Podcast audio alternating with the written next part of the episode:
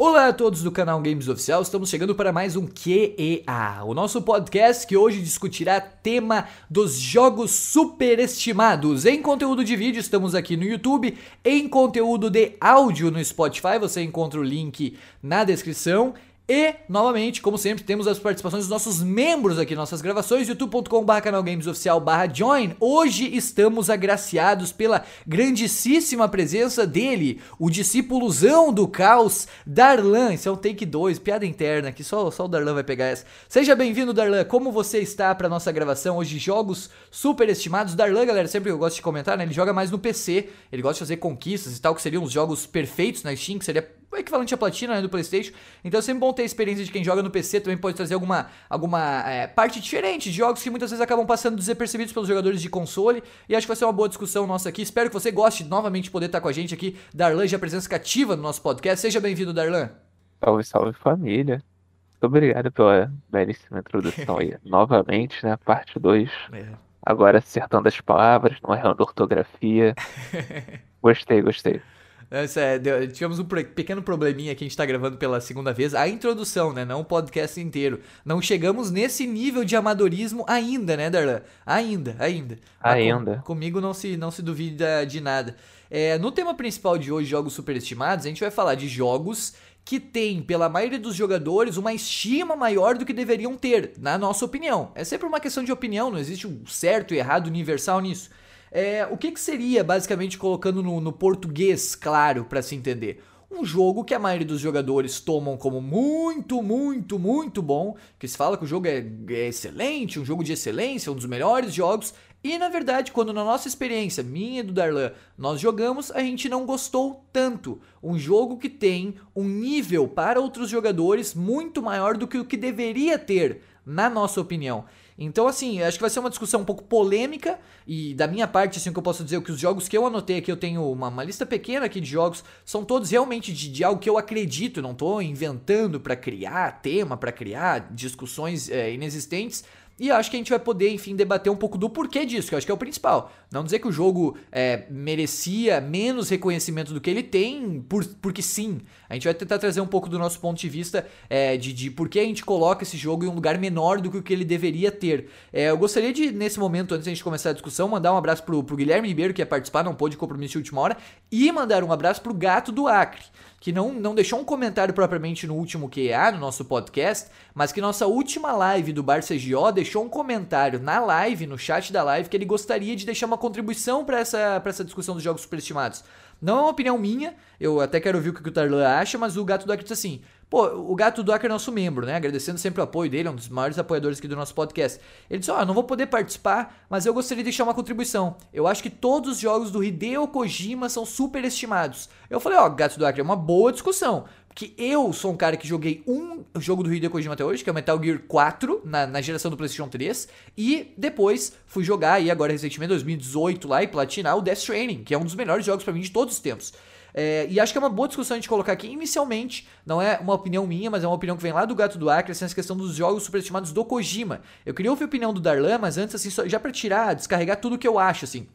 Eu acredito, e agora nós estamos no momento da indústria dos games em que tem uma polêmica forte num jogo chamado Abandoned para PlayStation 5 que seria novamente o produto do Kojima. O Kojima ele se envolve numa aura muito forte de marketing também, que eu acho que a gente não consegue dissociar dele. As coisas que o Hideo Kojima faz, elas tomam uma proporção maior do que o que o outro estúdio vai fazer, porque muitas vezes o Kojima ele vai para um caminho para desviar de onde ele quer levar. Ele faz algumas coisas para enganar os fãs ou para tentar furar um pouco, sair da caixa. Vai desde as gerações passadas em que você tinha que derrotar chefes do Metal Gear Solid conectando o controle no Player 2, ou alterar a data do videogame para matar um chefe de velhice, ou, ou enfim, várias outras funções que ele vai trazendo nos seus jogos. O Death Stranding, que é um jogo que até hoje o Darlan mesmo faz memes, né? Que é um jogo de, de caminhada, um jogo Sedex Simulator, que eu não, não acredito. Mas assim, acho que muito dessa expectativa, dessa aura que se cria em torno do Kojima, e talvez seja aí que pega um pouco do, do gato do Acre, torna ele uma figura maior ou uma figura muito grande no mundo dos jogos que para alguém que vai jogar o jogo e eventualmente não gosta ou fica no meio termo, acaba tendo essa impressão muito forte de ser um jogo superestimado. Da minha, eu acho que isso vai muito dessa, dessa figura dele, desse carisma dele. O Kojima entra e bota todas as atenções para o que ele tá fazendo. Ele é um cara que toma as atenções para si. Então o jogo dele por si só já vai ter muita expectativa, pro bem ou pro mal. E, e, assim, do que eu posso dizer do Death Stranding, por exemplo, eu acho um jogo genial, eu acho um jogo fora da caixa, eu nunca tive uma experiência como a que o Death Stranding oferece, em termos de história, em termos de gameplay, em termos de elementos de gameplay, em termos da técnica que ele coloca ali, é um jogo muito refinado, ele roda bem. O jogo tem um bug aqui, eu colar, mas é um jogo que você vai todo o tempo ter uma experiência muito boa, uma experiência muito é, é muito bem acabada, uma experiência que funciona bem. E claro, ele não vai atingir todos os jogadores da mesma forma, mas é aquele jogo que, como o Kojima, tenta chamar a atenção para si. Porque o Death Stranding não existe um meio termo, acho que é um jogo muito conhecido e muitas pessoas vão ter opiniões fortes a respeito dele, sejam pro bem, seja pro mal. Então acho que muito disso vai nessa questão de Kojima entrar ou não como jogo superestimado. Gostaria muito de poder jogar todos os Metal Gear dele para poder entender como a história funciona nessa franquia, mas eu tenho certeza assim que eu entraria com uma expectativa muito, muito, muito elevada, que se esses jogos não cumprissem com excelência, não é nem meio termo, assim, não é nem bom, se os Metal Gear que eu jogasse não fossem excelentes, eu ficaria um pouco desapontado.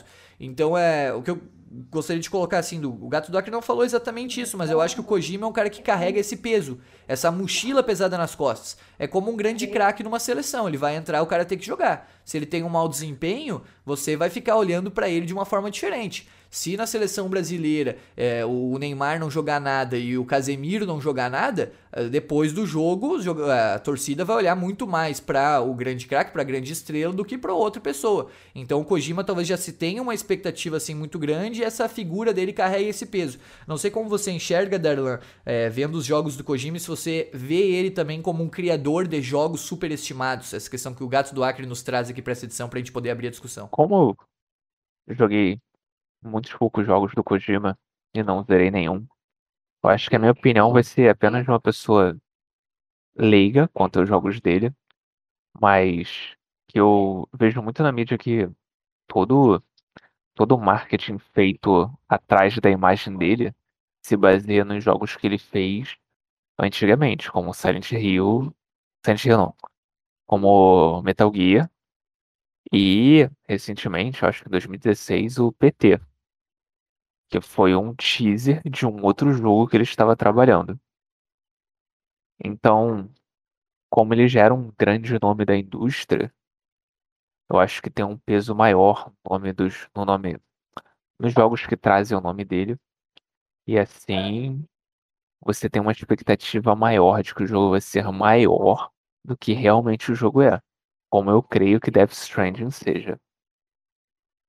Sem dúvida, né, André? Quando você tava falando, eu tava pensando uma coisa assim que o Kojima também não dá todas as respostas. Ele coloca um jogo muito em aberto. E não vai atingir todo mundo. Eh, eu acho que os jogadores casuais, assim, um dia que o Death Stranding sair na Plus, acho que a gente vai poder observar isso. Ou quando ele sair de graça, sei lá, no PC. Algum dia, se estiver barato, assim, ele, ele poder realmente atingir a todos que querem jogar. Aquelas pessoas, assim, que, que não vão colocar em risco, sei lá, não vou pagar o preço cheio de um jogo que eu não sei o que é exatamente. Quando o Death Stranding poder ser experimentado pela maioria dos jogadores, eu acho que a gente vai ver muito isso, assim. A galera dizendo, pô, mas é só isso, é só isso que esse jogo oferece. Porque ele vai atingir diferente, de diferentes formas a, a, a galera que, que, que vai jogar. Muitas pessoas talvez gostem daquela questão de você estar tá ali no cenário, uma pegada meio introspectiva, ver o que o personagem está sentindo e tal. E outras nem tanto. Eu acho que também o Kojima, por ter crescido e por ter se associado a isso, o Kojima é conhecido por isso muito hoje, assim. Eu acho que o Kojima nunca mais vai fazer um jogo muito linear, um jogo comum. Ficou algo é, próprio dele tomar esses riscos. E tomar riscos, eu acho que é propriamente isso que o Gato Doc falou, assim, você ser tido como superestimado muitas vezes. Eu aqui na minha lista, eu já quero começar o primeiro jogo, depois a gente pode ir alternando eh, entre, entre eu e o Darlan. É, eu tenho quatro jogos aqui que eu, que eu selecionei. Eu tentei ser, tipo assim, um pouco pontual, assim, tipo um GPS, cair direto no ponto. Então eu não vou falar exatamente de franquia. Eu vou entrar diretamente nos jogos que eu acho que são um pouco superestimados. Principalmente por um exemplo muito claro, que vai ser o segundo jogo que eu vou falar aqui, que tem uma franquia grande, mas que um dos jogos que eu joguei dessa franquia eu gosto.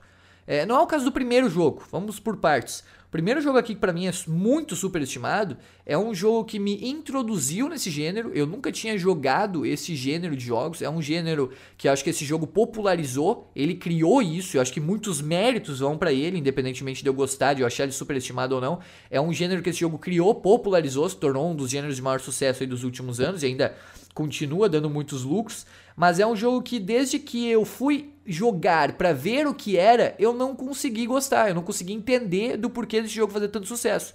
Para mim é um jogo vazio, é um jogo que não é muito divertido, ainda que se jogue com amigos, e em especial, é um jogo que é muito inferior aos outros concorrentes do gênero. Então, se você pega esse gênero, eu vou logo tirar de cara para não fazer mistério. O jogo se chama Fortnite, o gênero é Battle Royale.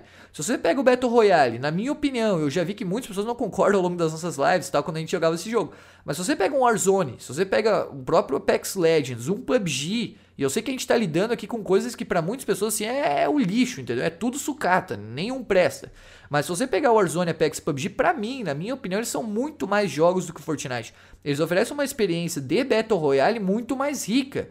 O Fortnite tanto em gameplay quanto na questão que acho que é própria dele da construção, ele não tem muito ali o que oferecer, pelo menos para mim. Eu não gosto. Eu não acho um jogo que vai me dar ali atrativo, não vai me, me dar aquela alegria, aquela competição que os outros jogos oferecem. Não que eu seja bom nisso. Vocês viram no Warzone que a gente demorou 8 semanas para conseguir vencer lá no Barcelona. Mas o Fortnite para mim é um jogo muito pobre em é, nessa, nessa questão do que ele oferece ao jogador no gameplay. Acho que ele, em Meu conteúdo. Deus. Em conteúdo, já vai vir um defensor do Fortnite pelo jeito, meu Deus. Em conteúdo, eu acho que o Fortnite realmente ele dá aulas. Aulas cria, né, Darlan? Aulas cria o Fortnite em conteúdo. Porque ele oferece ao longo dos anos aí skins de personagens PlayStation, Xbox, super-heróis, faz as temporadas bem interessantes. Tem um modo criativo que particularmente eu gosto eu acho que ele dá uma amplificada no jogo, colocando os jogadores para criar outros tipos de modos e diversificar o gameplay. Mas propriamente no Battle Royale, que acho que é o cargo-chefe, Fortnite é um jogo muito, na minha opinião, pobre. Ele perde para qualquer um desses outros jogos que eu citei de Battle Royale, os quais eu gosto mais. Eu acho que são jogos mais é, sólidos assim na sua experiência, na sua experiência multiplayer. Eu gosto mais e acho que o Fortnite peca muito. Fortnite em conteúdo pode um pouco botar um perfume ali, pode ludibriar, porque ele tem muito conteúdo, ele faz temporadas interessantes, mas acho que tirando isso, na questão do Battle Royale, a mim ele não oferece nada e eu considero por isso ele um jogo super estimado. Diga, Darlan, diga Fortnite Zero, Darlan, fale. Bom, eu queria dizer que nosso ilustre comentadores, comentador, comendador. Oh, eita, travei. Eita, como assim? Tá olhando a novela aí o comendador, o Zé? Não, não, não. Zé, como é que é o cara aí? O... Pô, você é noveleiro. O nosso, o nosso é, é comentarista, entendeu? O principal, Vitor. Eu travei na palavra comentarista. Ali. Isso que dá, ele fica olhando Império. Darlan e... não perde um episódio de Império, galera. Novela das Exatamente. Nove. Isso. E eu gostaria de dizer que ele tá sendo meio hipócrita, porque primeiro ele fala que o jogo é vazio, depois fala que o jogo é rico em conteúdos. Não, o jogo é vazio no gameplay do Battle Royale, Darlan. Ali eu não vejo, por exemplo, um confronto de tiro no Fortnite tendo o mesmo prazer ou sendo tão bom, tão recompensador pro jogador, aí você pode vir, ou a pessoa que tá ouvindo pode vir com o argumento de que talvez eu não tenha habilidade suficiente. Eu acho que é um bom ponto. Não que eu tenha nos outros Battle Royales. Mas quando eu entro num tiro no Apex Legends, no, no PUBG ou no Warzone, eu gosto mais, Erda. Agora, eu acho que o Fortnite, ele é um bom... É, ele é, é digamos assim, que ele é bonito, mas sem... É, é, que sem conteúdo eu vou, me, eu vou me atrapalhar. Mas assim, ele é, um, ele é um livro ruim com uma capa boa, entende? Eu acho que o, o conteúdo de gameplay dele é fraco. Só que ele é muito bonito. Ele tem muito ali o que... Pô, se você quer... Você tem um Neymar ali para comprar, você tem um monte de coisa para fazer, entendeu? Só que eu acho que o Battle Royale em si que é fraco, Darlan. Enfim... Não, eu concordo. Se você for pensar pelo lado que realmente a cadência do tiro você não sente tanto quanto nos jogos que simulam mesmo uma arma normal, quanto o, o Warzone. É isso que você quis dizer. Mas eu acho que ele, ele pode ser considerado um jogo superestimado pelo, pelo quanto que o pessoal fala que o jogo é maravilhoso, melhor Battle Royale que tem atualmente.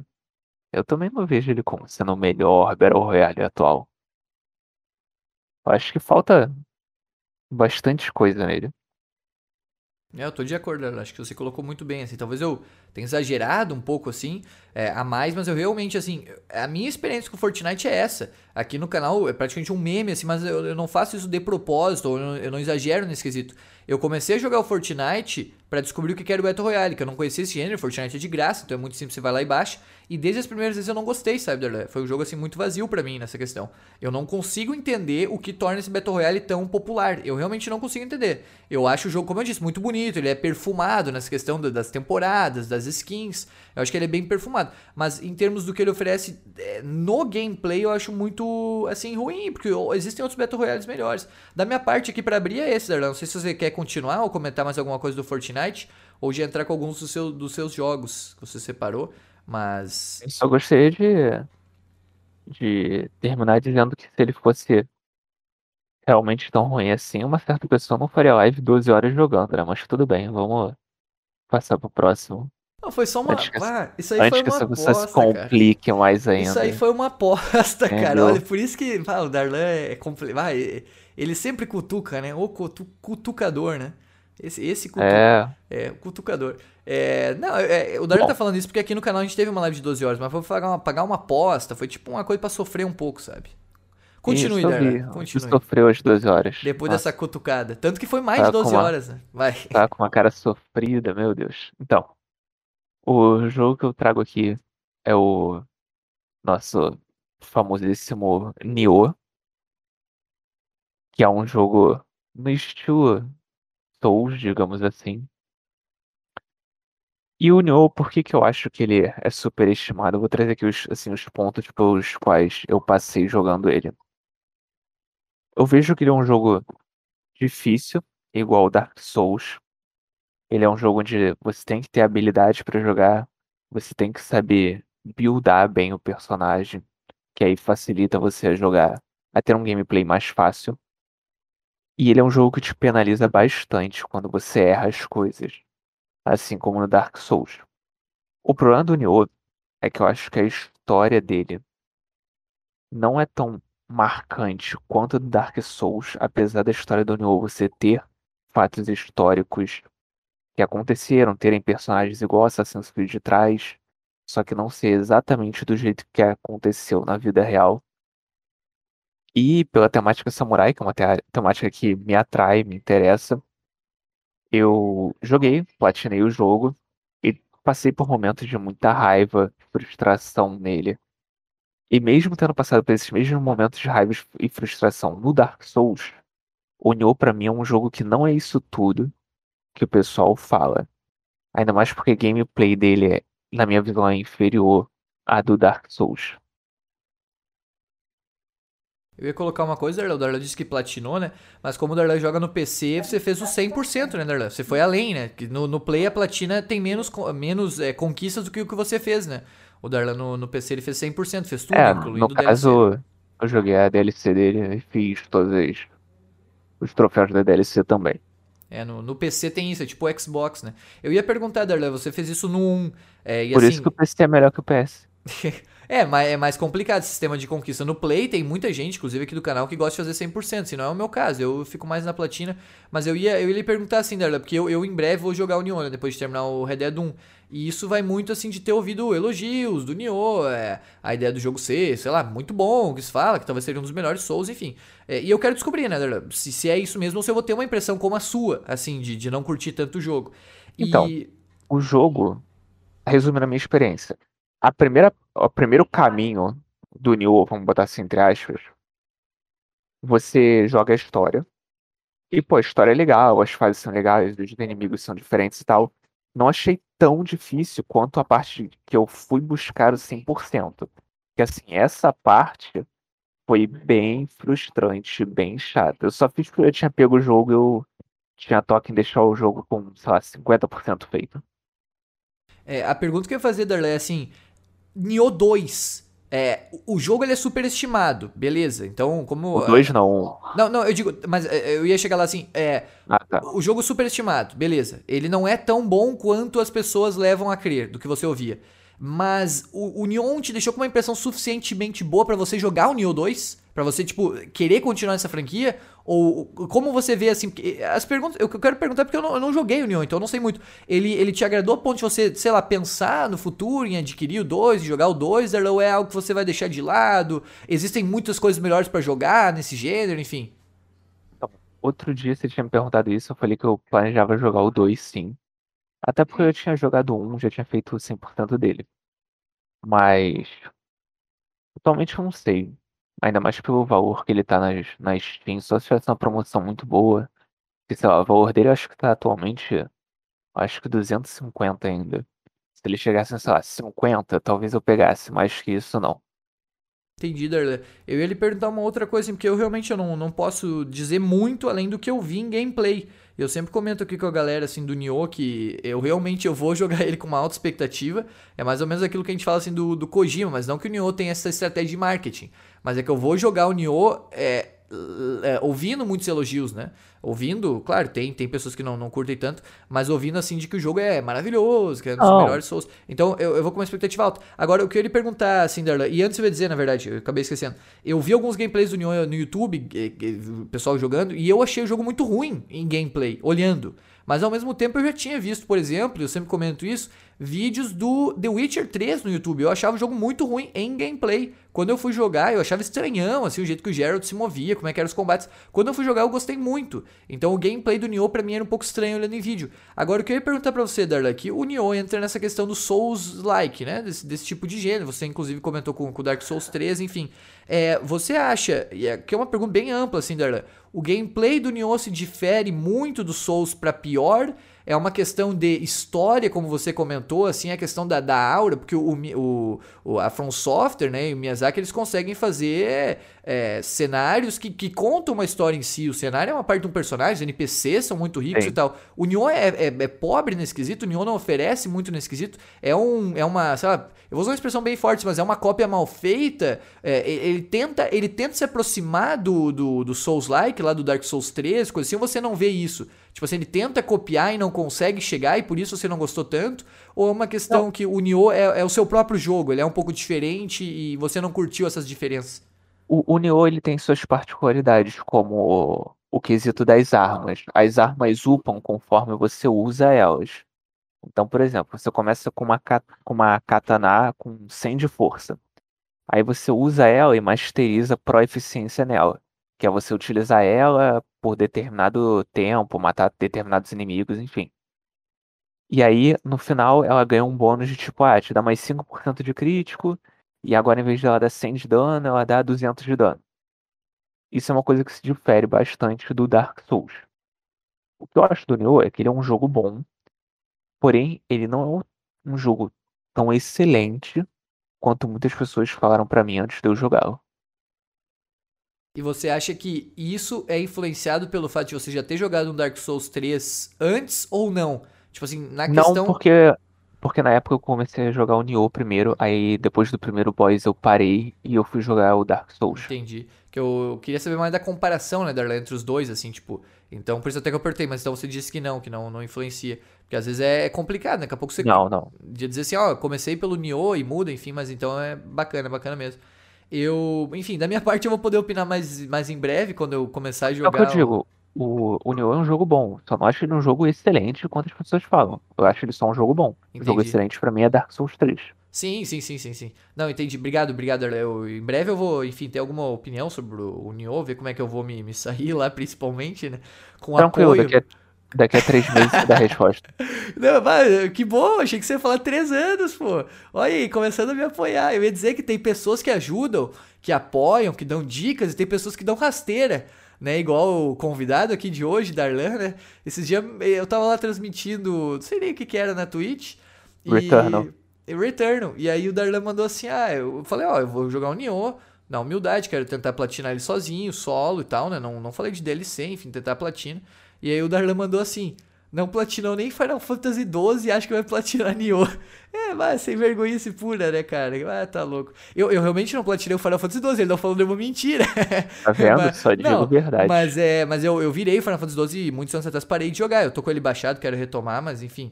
É, vamos, vamos ver como é que eu me saio e poder dar uma opinião. Eu tenho muita curiosidade de jogar o Nioh, sabe? Como eu disse assim, eu ouço opiniões de lá e cá, mas assim, é um jogo que, que, que eu tenho curiosidade e quero, quero conhecer, porque eu joguei dois da From Software, que é o Demons e Bloodborne, gostei bastante. E o me parece ter um estilo diferente, assim, então quero, quero ver o que, que eu vou tirar dali.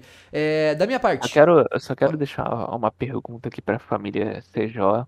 Tá. Quantas pessoas acreditam que ele, não tendo platinado Final Fantasy XII, onde você tem um esquema de jogo onde você pode deixar o personagem lutando automaticamente, Ele só predefiniu o que, que ele tem que fazer, comparado a Dani onde ele tem que fazer tudo contra o boss. E outra, e outra, Darlan, meu personagem, meus personagens, não é meu, meu personagem, meus, todos, estão nível 99 no Final Fantasy XII. Exato. 99. Mas eu, é que eu também não tô jogando ele muito, né, Darlan? Vamos ver quando eu começar a jogar, mas realmente, a última vez que eu joguei, eu falei, o Darlan mandou um vídeo lá de um chefe, eu, eu, sofri um pouco no chefe, não consegui derrotar ele. Mas depois eu nem cheguei a usar o vídeo do Darlan, eu quero ver como é que eu vou me sair. Tô tentando, Darlan, uma hora eu, eu volto lá jogar. Eu dou uma preguiçinha do Final Fantasy XII, porque ele é grande, né, e tal. Mas eu vou, vou voltar a jogar ele e vamos tentar. Não, serão boas lives do, do Nioh. Ah, o que? Eu, me ah, diverti, eu, eu, me divertirei bastante. Com certeza. Eu, eu não vou dizer o mesmo, né? Eu vou me estressar bastante, mas acho que vai ser bacana. É, eu, o próximo jogo que eu vou citar é um que eu tinha já meio que feito ali um, um anúncio antes, que eu falei, ó, oh, o segundo jogo meu, eu vou tentar pontuar direitinho, que é o seguinte. É, existe uma franquia que eu sempre que eu posto aqui no canal, ou há uma oportunidade, eu costumo dizer que eu não curto tantos jogos. E não é bater gratuitamente, não é assim que eu vou bater na franquia gratuitamente. Eu não tenho nada a ganhar, não quero causar polêmica, eu quero dar minha opinião de o porquê que eu acho isso. E eu sempre que tenho oportunidade, surge esse caso, eu dou. Quando foi lá aos jogos que não querem, é, que não, não vão ter sequência, eu falei desse, que não deveriam ter uma sequência, que deveriam acabar as franquias, eu falei desse jogo. É, quando falo lá dos melhores jogos da geração, eu falei dos, de dois outros jogos da trilogia que eu joguei. E, e, assim, eu vou tentar ser bem direto. É o Uncharted, os jogos Uncharted 2 e 3. Eu não vou falar franquia como um todo, porque eu até hoje joguei três jogos Uncharted. Para mim, 1 é o melhor dos três. Eu gosto muito do 1. E o 2 e o 3 para mim são inferiores. São jogos que eu não considero tão bons. E eu vejo o Uncharted, assim, quando eu pensei em jogos superestimados, direto já veio na minha cabeça. Porque jamais, na minha opinião, o Uncharted se coloca como um dos melhores jogos de, de, de, PlayStation, um dos melhores jogos de geração. Eu não joguei o 4, eu não joguei o Lost Legacy e o Golden Abyss. Que, o Golden Abyss PSP, o, o PS Vita, desculpa, PSP não, PS Vita. O, o Lost Legacy é o standalone de PlayStation 4 e o 4 é o de PlayStation 4 também. E o 1, 2 e 3, tendo jogado no Play 3, platinado no Play 3, platinado no Play 4, eu considero jogos puramente assim, bem feitos, bem trabalhados. É um gameplay muito bom, um gameplay divertido. Agora, o 1 cria na franquia Uncharted uma certa simplicidade naquela temática de exploração, naquela temática de você ter ali os seus aliados, é, o Sully, enfim, a Helena, que vão te acompanhar. E a história é muito, lembra muito, assim como os outros também, um bom filme de ação e aventura. É isso que 1 oferece. Me parece que o 1, assim, ele é, ele é linear. É um, fio, é, um, é um jogo sem grandes dimensões ou pretensões. Ele segue uma linha do início ao fim que vai te agradar. É um caminhar, assim, de boa. Um jogo que você joga relaxado. É um jogo que vai em crescente. Eu considero Uncharted 1 um grande jogo. É um jogo simples no que ele faz. Não é um jogo muito grande, acho que dá para terminar em menos de 5 horas, foi o que eu fiz é, no nosso long play lá que foi publicado no ano passado, mas eu considero o jogo realmente muito bom. Um. É um daqueles jogos simples, mas bem feitos. Tipo um. E claro, nas dimensões e tal. Eu não parei pra pensar qual dos dois é melhor, mas como a Plague Tale me agradou muito, por exemplo, que é um jogo simplesinho, de história, linear, que você vai seguindo. O Uncharted 1 me parece isso. E novamente, eu não tô comparando os dois em qualidade, mas eu acho que são dois jogos assim simples e bem feitos. Em todos os sentidos. Em gameplay, em história e tal. Aí quando você vai pro Uncharted 2 e o 3 se enquadra nisso também, me parece que o sucesso do Uncharted 1 é, de certa forma subiu a cabeça, porque eles acabam se, é, ficando muito complexos, eles acabam sendo jogos que, principalmente nessa questão de história, vai levando para rumos que eu acho que não são tão interessantes. O 2 já introduz lá uma questão muito é, é forte de flashback, é, como os personagens vão sendo traídos e buscando novamente aquela temática do 1, um, dos tesouros, enfim. Eu acho que o 2 vai complex, vai, vai tornando tornando isso mais complexo, esse universo mais complexo, e às vezes nos jogos, menos é mais. A gente não precisa ter um jogo muito grandioso para ele ter qualidade. E acho que o Uncharted 2 erra a mão nesse sentido. Ele acaba é, tentando é, ficar muito maior do que eu acho que ele deveria ser. Os personagens do Uncharted 2, eu costumo comentar isso, e por favor, é a minha opinião, assim, se alguém discordar, eu gostaria de ler os comentários. Mas os personagens do Uncharted 2 são muito esquecíveis. Do que você tem de introdução no, de personagens do Uncharted 2, talvez apenas a Chloe. Você tome ela assim como uma personagem importante na franquia, e ainda assim eu não considero ela no nível da, da Helena, do Sully. Acho que os, é, é o 2 ele dá lugar, em vez de construir uma história consistente, uma história concreta, botar fermento no bolo, ele dá lugar a fazer muitos bolos com o mesmo fermento. Acho que esse talvez seja um bom exemplo. do que eu quero dizer. Eu acho que o Uncharted 2 tenta se tornar maior, não necessariamente é um jogo com muito mais tempo, acho que ele tem ali 7 horas, e, e o 3 está incluso nisso, mas o 2 para mim é o primeiro grande exemplo nessa franquia de, de ter se perdido assim na, na, questão do tamanho. E aí ele tenta tornar maior, mas ele não dá uma base para isso, ele não constrói aquilo. Então para mim acaba sendo um jogo vazio. Eu jogo ali, tô com a Chloe e tal, tô com o cara lá na, na, na caverna, lá com os monstros enfrentando lá. É, e para mim não, não muda nada. A história do Nathan Drake ali no Uncharted 2 é muito vazia. Ele vai lá, beleza, joguei, para mim não causa nenhuma emoção, não causa nenhum sentimento eu estar jogando aquilo. É um jogo, novamente, que em gameplay ele parece muito bem feito, assim como um, assim como o 13 é muito bem feito em gameplay, mas que não oferece nenhuma coisa além disso. É um bom, é um bom produto ali de, de. Como é que eu vou dizer, cara? Você se diverte. É um blockbuster. Você se diverte jogando aquilo, mas ele não te dá nada, assim. Você não sente nada. Você não, não dá um. Erro, pelo menos, sabe? Não te dá uma alegria concluir aquela história. É, não te dá uma sensação de, de, de êxito. Você não sente nada. Se o Drake pula lá e cai e volta o flashback, se ele mata, é nada. O chefe do Uncharted 2, pra mim não é nada. O Uncharted 3, menos ainda, eu diria. Tem cenários muito bonitos. É um jogo que tem um gameplay, é um jogo bonito, mas assim, eu acho que o grande fator que torna o Uncharted 2 e 3 para mim mais vazios é a história. Eu considero dois jogos super estimados. Eu acho um muito mais simples no que ele faz. Ele consegue dar dimensão para aquilo. Ele faz o que ele faz bem feito. Quando você vai pro 2 e pro 3, ele faz muito, mas aquilo ali não tem a mesma base, não tem a mesma solidez do 1. É o que eu quero dizer. Eu espero que eu tenha. Eu falei muito aqui, mas eu, como sempre, mas eu espero ter, enfim, dado a entender o porquê de eu não gostar tanto. O 2 e o 3 não me dizem nada. Eu jogo aqueles jogos, eu acho legal o gameplay, mas eles não me dizem nada. Eu não sinto nada jogando aquilo. Enquanto 1 não. 1 é legal você explorar a floresta, termina o jogo lá, você sai com a Helena e o Sully, pô, é bacana você ver aquela jornada do Drake terminando ali. É, faz sentido tudo que 1 faz. Enquanto o 2 e o 3 me parece muito dar voltas. Me parece que o 2 e o 3 é, eles se embaralham. Eles se perdem na dimensão, na dimensão que eles queriam dar para o jogo. Agora eu finalizei, até fiquei sem ar aqui, mas espero ter, ter deixado claro o que eu queria dizer sobre os Uncharted. Quanto ressentimento dos Uncharted. É, eu gosto da irmã deles, mas assim, você colocar ele como eles como grandes jogos ou dos melhores de geração, eu acho muito exagero. O 1 talvez, porque eu gosto realmente muito do 1. Agora o 2 e o 3 me parece que eles não estão nesse nível assim. Outros jogos multiplataforma são melhores e jogos de ação e aventura existem vários assim. Eu realmente. A gente já comentou isso, inclusive no duelo de jogos. Eu acho que o Nathan Drake é um personagem que ele pega e, de certa forma, ressuscita a, a saga Tomb Raider, que é o predecessor, o pai. O pai é muito forte, porque já tinha, já tinha jogos nesse, nesse gênero de exploração, é, enfim, mas muito o... mais cedo. Ele é o sucessor desse. Sucessor, desse... em 2007 ele traz esse tema. Mas depois me parece que o Nathan Drake, novamente, no 2 e no 3, ele não, não tem o cacife para destronar o que a, a, Lara fez lá no Play 1, por exemplo, onde era dominante Tomb Raider assim, nesse estilo de jogos. É, eu acho que cai naquele mesmo.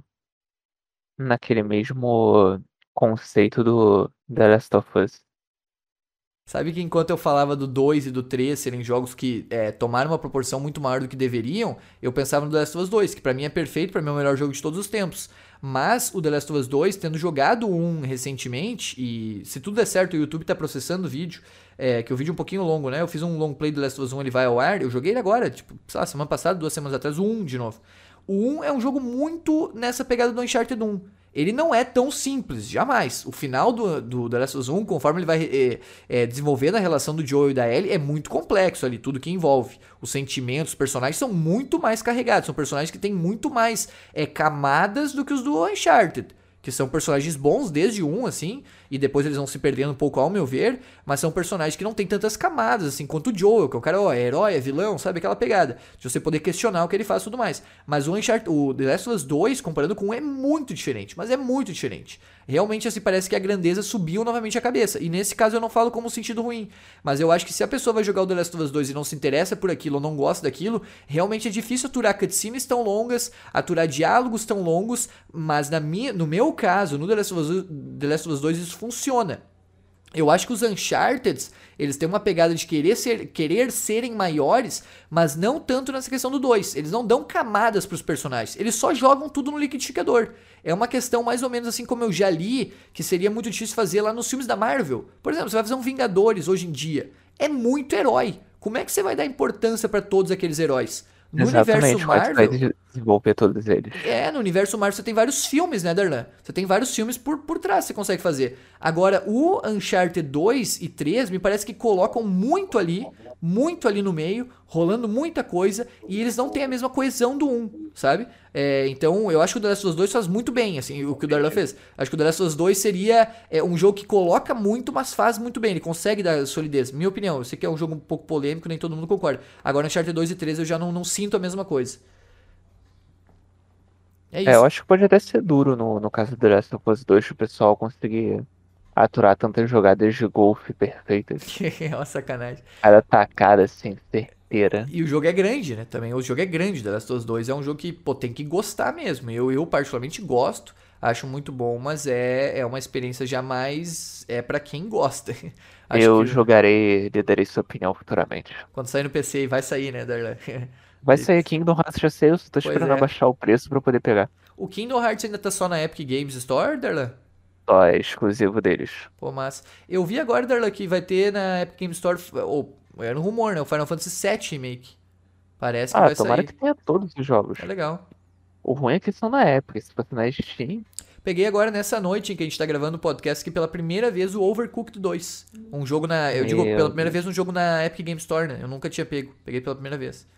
Boa. E aí, vai jogar quando na live? Vamos próximo jogar em bar? É, não, não sei, o próximo é Rocket, né? Mas vamos marcar um pra gente jogar. Eu não sei quantas pessoas cabem e tal. Mas vamos jogar no PC não, pra se divertir. Quatro players. Ah, legal. Não, a gente marca, Derlan. Acho que agora com a Epic Game Store tem. Todo mundo praticamente tem. Aí a gente joga sim. Eu, claro, não, não entendo muito, mas a gente ia jogar pra se divertir. Acho que ia ser bacana. Eu. Eu ah. queria. Eu, eu ia dizer, Derlan, se eu pudesse continuar, eu ia falar mais um jogo. Depois você vai pro seu último e eu falo meu último.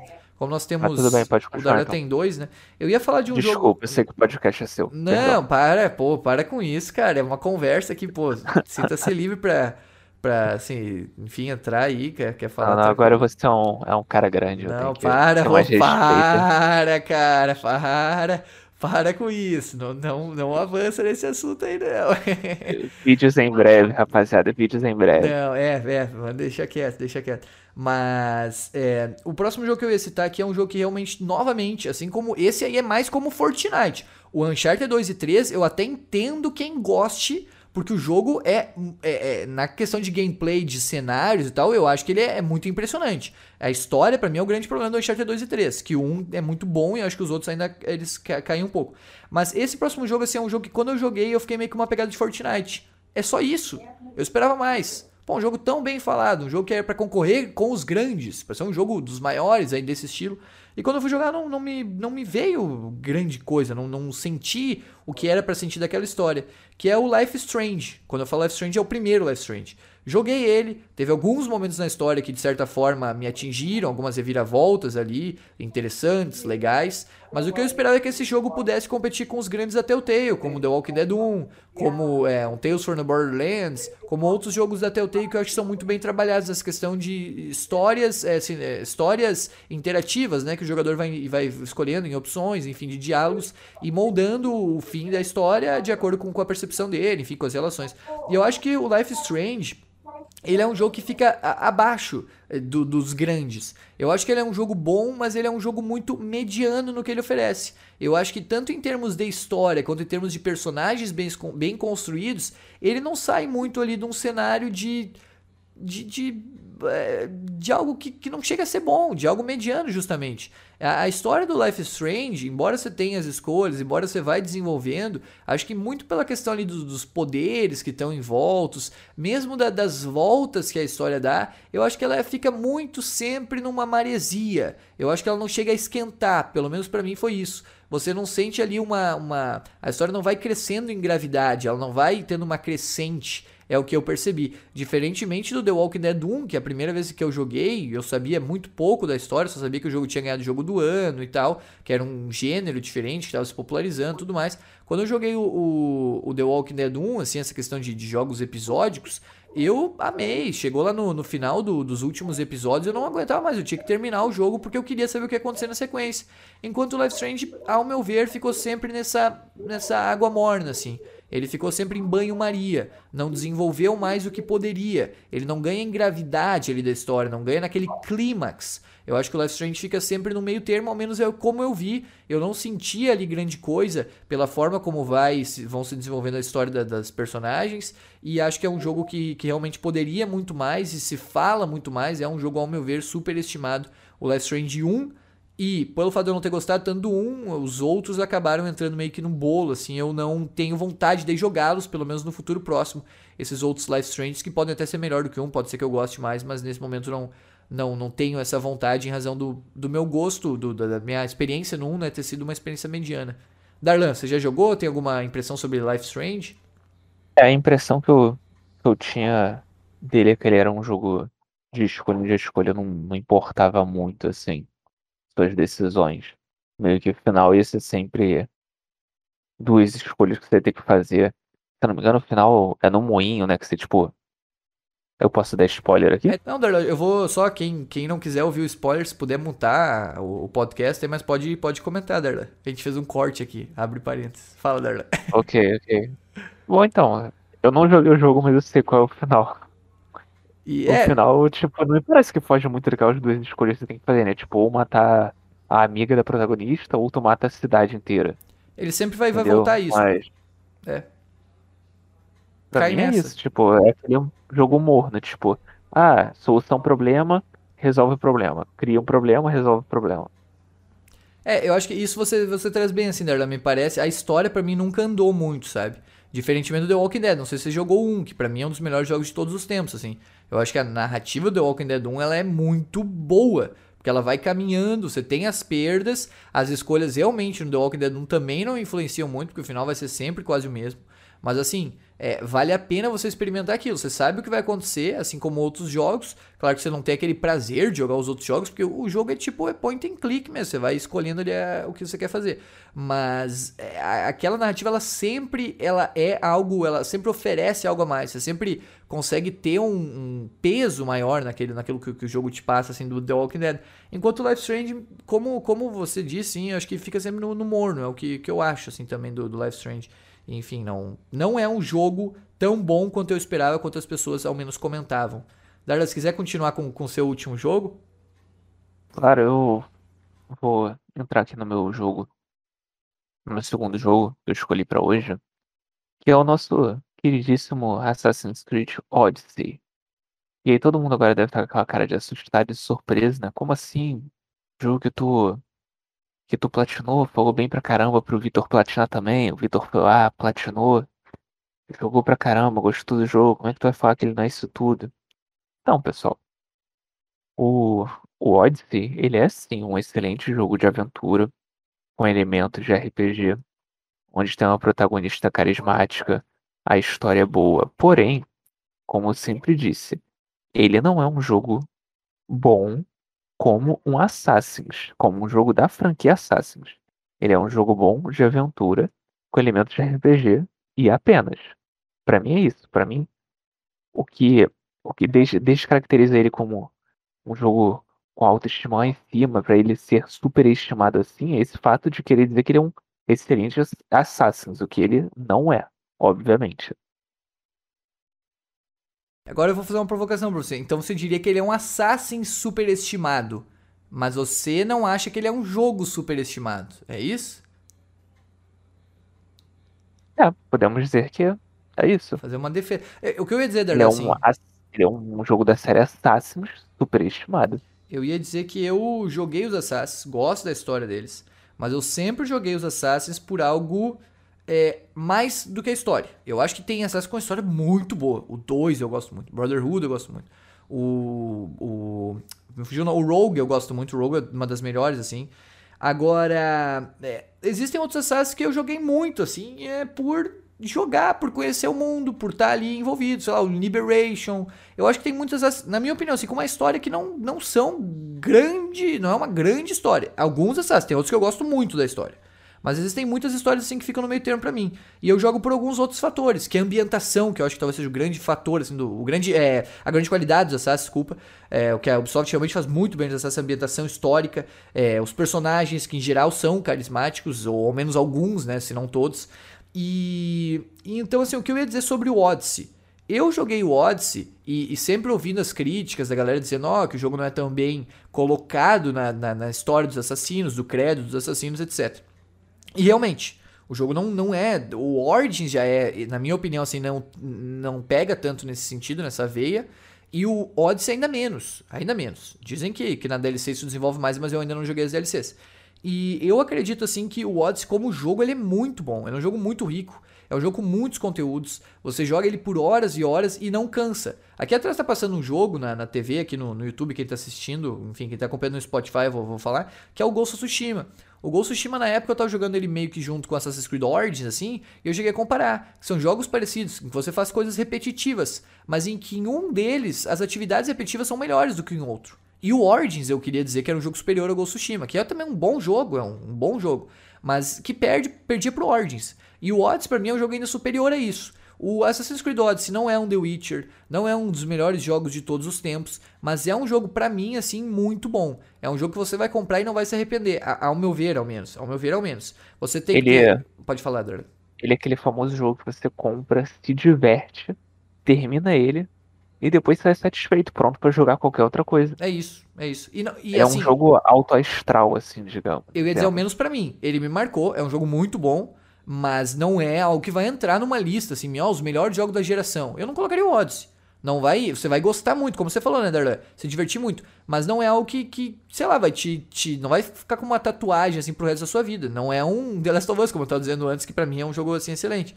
É, mas é um jogo muito bom. Eu acho que quem comprar não vai se arrepender. Existem coisas muito piores no mercado. Esse jogo é muito bom mesmo. É uma boa opção para quem quer um mundo aberto, com atividades interessantes, com personagens bons, com, com realmente muito que você possa fazer e se divertir. Então eu particularmente gostei, assim, eu não colocaria em, como um jogo super estimado, mas eu entendo o que, o Darlan quer dizer, assim. E, enfim, eu, dando da minha, meu relato da minha, da minha experiência, assim, tirando a história, como eu disse, que a maioria dos Assassins, assim, eu não, não ligava muito, mas em alguns eu gostei muito, como Roll, como 2, como Brotherhood, etc. É, o Unity, eu acho que eu, também é um jogo assim que entraria assim, numa história que eu gostei bastante. Mas em geral, o, o, Syndicate, pô, daqui a pouco eu tô falando de todos. Mas assim, acho que alguns têm história melhor do que outros. O Odyssey eu não, não, me, não destacaria pela história. Acho que é, é legal ter os personagens históricos e tal ali. Mas é um jogo assim que, cara, é rico no que ele faz. Ele entra nessa, nessa, nesse pacote aí do Ghost Tsushima, do Assassin's é, Origins, que são jogos que você vai fazendo várias atividades repetitivas no mundo ali, tem muito o que fazer, é um jogo relativamente longo, mas que faz muito bem, cara. Eu acho que o Odyssey, dentro desse bolo aí que eu coloquei, Origins e Ghost Tsushima, é o superior, é o jogo melhor do, dos três. E, e, em qual eu gostei muito de jogar, assim. Opções de gameplay também, acho que ele é bem diversificado. E para mim, eu não colocaria como jogo superestimado, mas Outro Assassin's Creed, sim, eu colocaria. Esse jogo, desde o início que eu comecei a transmitir aqui as platinas do vídeo do Assassin's Creed, lá no Assassin's Creed 2, muitas pessoas me diziam que eu tinha que jogar, que era o melhor da franquia, que era um jogo muito bom, que era um jogo que tinha grandes cenários, que era um jogo que, em todos os sentidos, era um primor, era um jogo de excelência. E o qual eu não achei. Assassin's Creed 4 Black Flag, para muitos o melhor de todos, para mim é um jogo super estimadaço. Daço. É o pior, é o pior da franquia para mim, Eu não, eu não gosto de como ele apresenta, cara, praticamente, eu vou, vou ser bem pesado, que eu acho que praticamente nada. Eu acho o gameplay dele muito bom no parkour e no combate, acho sim. Mas eu não tenho essa questão da ambientação que eu tinha com os outros. Porque eu tenho um, um, severo problema com a navegação. Eu não gosto da navegação. E no Assassin's 4, por ser um jogo de pirata, isso é, é imbricado. Ele tá junto, não tem como tirar. Então os cenários são ilhas. Você tem que navegar para ir de um ponto a outro. Você pode fazer viagem rápida. Mas toda a mecânica, tudo que envolve essa questão da pirataria não me agradou. Eu não gosto de navegação. Eu não gosto das batalhas de navegação. O único jogo, talvez, da série Assassin's que eu gostei um pouco das batalhas de navegação foi Assassin's 3 é, que eu acho que, que lá é legal essas missões de navegação, mas eu acho que no Black Flag acaba saindo um grande prejuízo disso. Os cenários são, pô, são bonitos e tal, mas aí quando eu penso que eu tenho que navegar para ir para outra ilha, que eu tenho que explorar aquele cenário gigantesco, eu fico realmente, e não por ser gigante, porque o Odyssey também é muito grande, eu fico realmente com preguiça, essa palavra, preguiça, porque o jogo não me dá nada que me agrade ali, que me tire essa, é, digamos, essa sonolência. O Assassin's Creed Black Flag é um jogo que não me dá muito conteúdo, assim, é um jogo que realmente não me dá essa diversão que o Odyssey dá. Porque o Odyssey tem muita coisa, e todas elas são boas de se fazer. No Black Flag você tem muitas coisas, mas nem todas e poucas, eu diria, para mim, são agradáveis. São coisas que realmente você, você tá ali e se diverte fazendo. Eu não gosto do Black Flag pela questão da pirataria, acho que ele, é, ele é junto com isso, ele caminha junto com isso.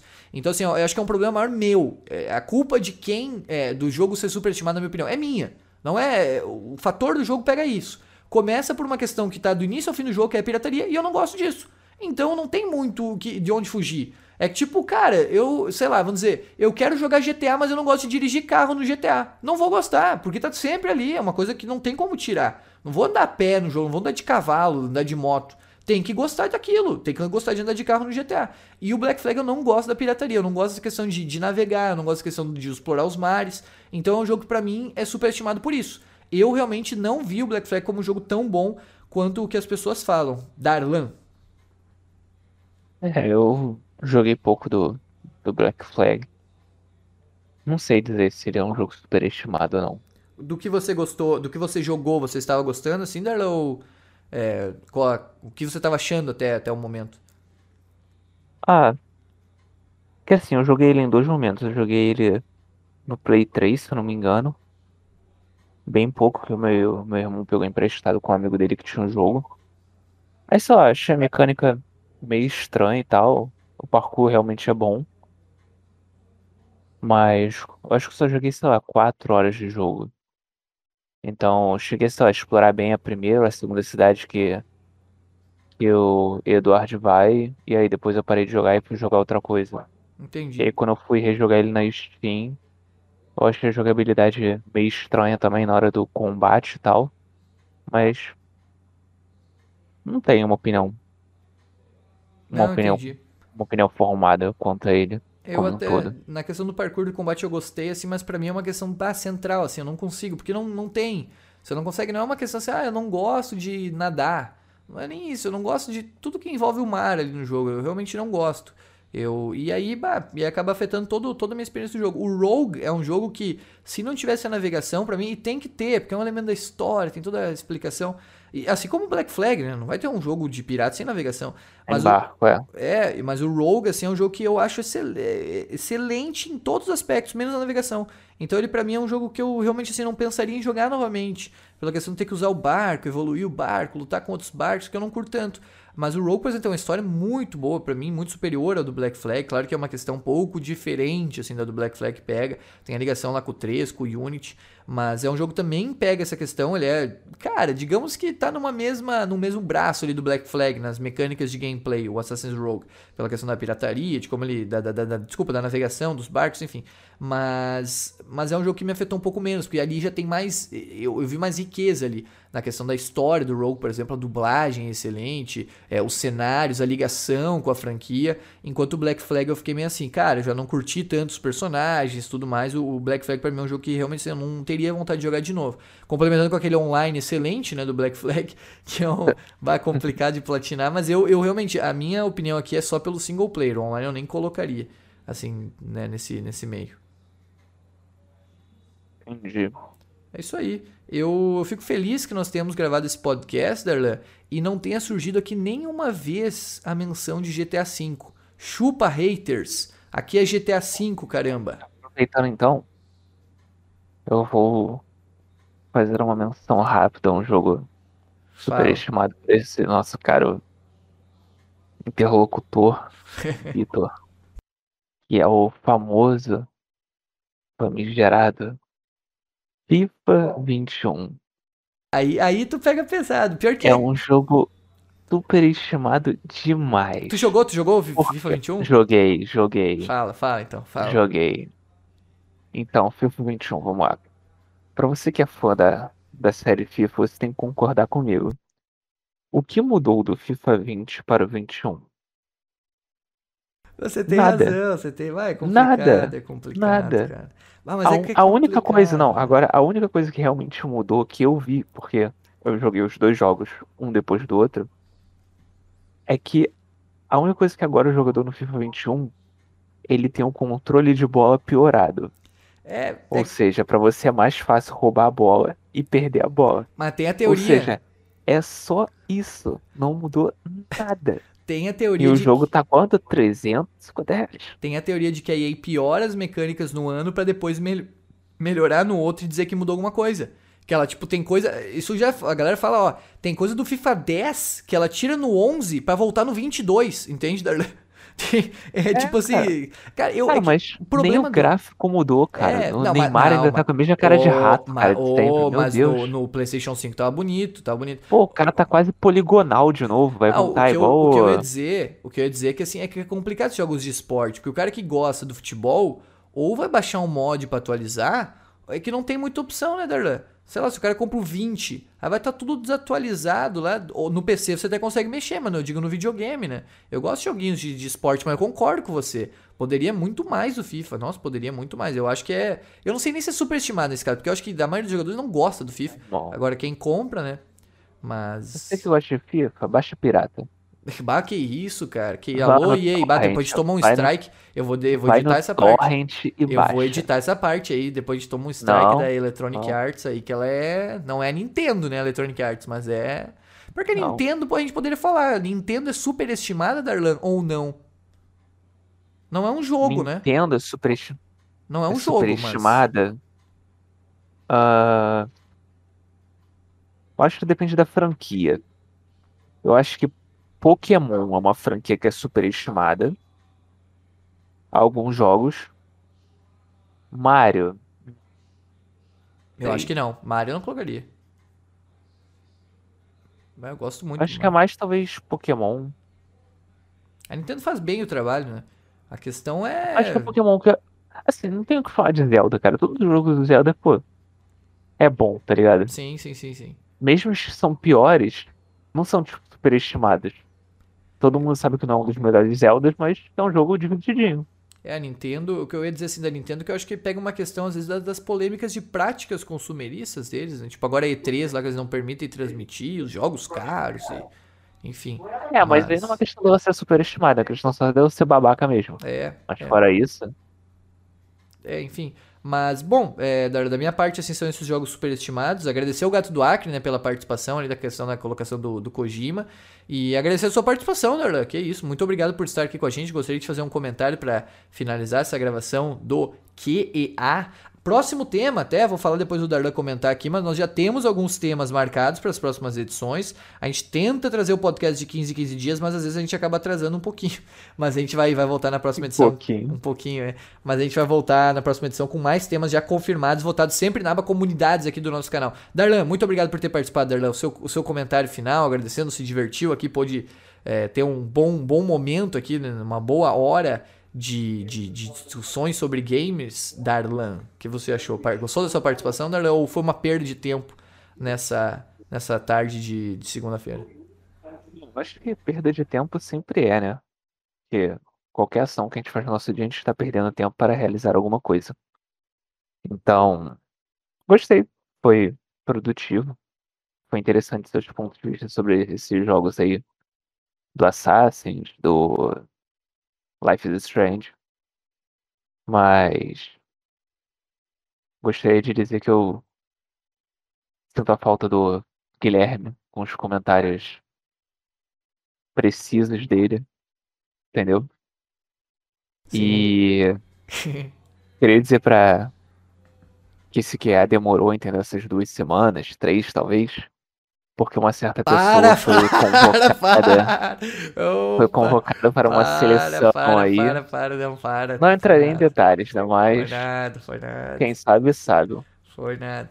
Não, é, realmente, E- pedi- eu, da minha parte, queria pedir desculpas até por isso. Pode falar, Dora, desculpa. Não, eu queria agradecer e dizer que a meta desse podcast é mil likes. Com mil likes no YouTube, eu vou vazar o número do Vitor no WhatsApp. Ah, nunca vai Até a chegar. Pode, pode vazar, não vai chegar. É, obrigado, Darlan. Muito obrigado pela sua participação, Darlan, aqui com a gente. E agradecer novamente o Darlan, pedir desculpas, né, ao Darlan, ao Guilherme, que estavam marcados pra gente gravar. Tive um contra- contratempo aí quando nós iríamos gravar o podcast agora na última vez. Mas o próximo tema, tava prometendo isso, será melhores. Tempo. Olha que cara de pau. Melhores. Não, surgiu o compromisso, né? Que acabou me. Enfim, não pude gravar naquele dia. Mas. Melhores trilhas sonoras de jogos será o tema de quando nós voltarmos aqui com o QEA. Você pode deixar comentários aqui no YouTube para também contribuir para essa próxima edição. Participando através de youtube.com.br oficial barra join como membro ou nosso sub lá em twitch.tv barra OFCL. Em conteúdo de vídeo aqui no YouTube, em conteúdos de áudio no nosso Spotify, que está na descrição. A gente volta em breve com as melhores sonoras de jogos. Agradecendo novamente ao Darlan, agradecendo menção né, honrosa do Darlan falou do Guilherme. Guilherme não pôde participar aqui. Agradecendo ao Gato do Acre pela sua participação. Muito obrigado a todos vocês também que nos acompanharam. Fiquem bem e até a próxima.